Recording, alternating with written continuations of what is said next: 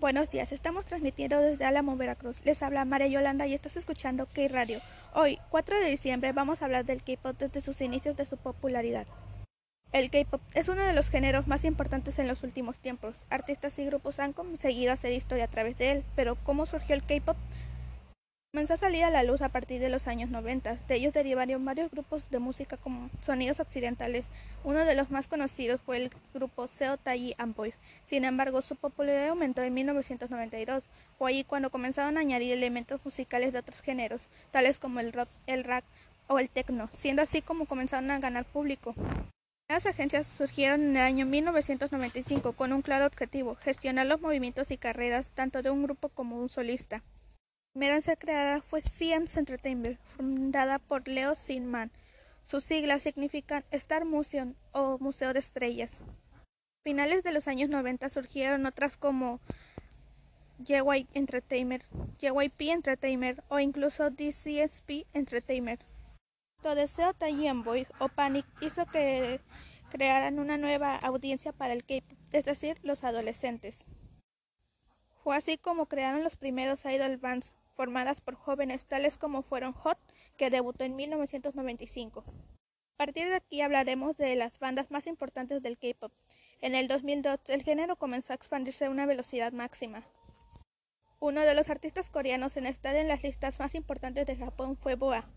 La época en la que comenzaron a aparecer gran número de bandas como lo fueron Super Junior, Big Bang, Shine, Girls' Generation, Kiara, 21, FX, Wonderworld otras. Aunque es cierto que llegaron a su punto más importante en el 2012 con el éxito Gangnam Style de Say, el cual logró volverse en cuestión de días viral, convirtiéndose en el video más visto en la historia de YouTube. Pausa para un dato curioso. El registro musical se abrió hueco entonces en el mercado japonés, popularizando mediante programas de televisión, convirtiéndose en una especie de subcultura para los adolescentes asiáticos. Años después, con la llegada de las redes sociales, el K-pop se propagó con rapidez, alcanzando popularidad en Occidente, América Latina e incluso África del Norte, bajo el fenómeno bautizado como la ola coreana. Seguimos con el K-pop se convierte en el género más importante del momento. Conocidas bandas como BTS, EXO, Monster X, Twice o Blackpink, entre otros, están logrando sentar bases en una nueva generación. Ahora más que nunca el K-pop se está tomando en cuenta en todo el mundo. Muchas bandas han logrado conseguir récords que hasta ahora habían sido imposibles. Los artistas se han dado cuenta del movimiento que causó el K-pop, por lo tanto han buscado colaborar con ellos. Ejemplo de eso es Dua Lipa, quien trabajó con las chicas de Blackpink para Kiss and Makeup. Estamos casi llegando al final de esta sección en K-Radio. Pero antes, un dato curioso. Estados Unidos, durante la ceremonia de lanzamiento de la Alianza Mundial United Generation Unlimited en la ONU, el grupo surcoreano del K-pop BTS hizo historia al ser la primera banda en representar un país y dar un discurso sobre la juventud y el nuevo cambio mundial.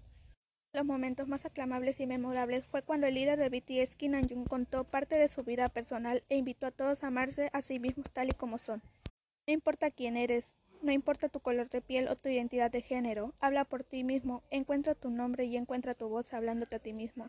Yo tengo muchas fallas y muchos miedos, pero voy a abrazarme lo más fuerte posible. Estoy empezando a amarme poco a poco. Fue una de las frases dichas por el líder.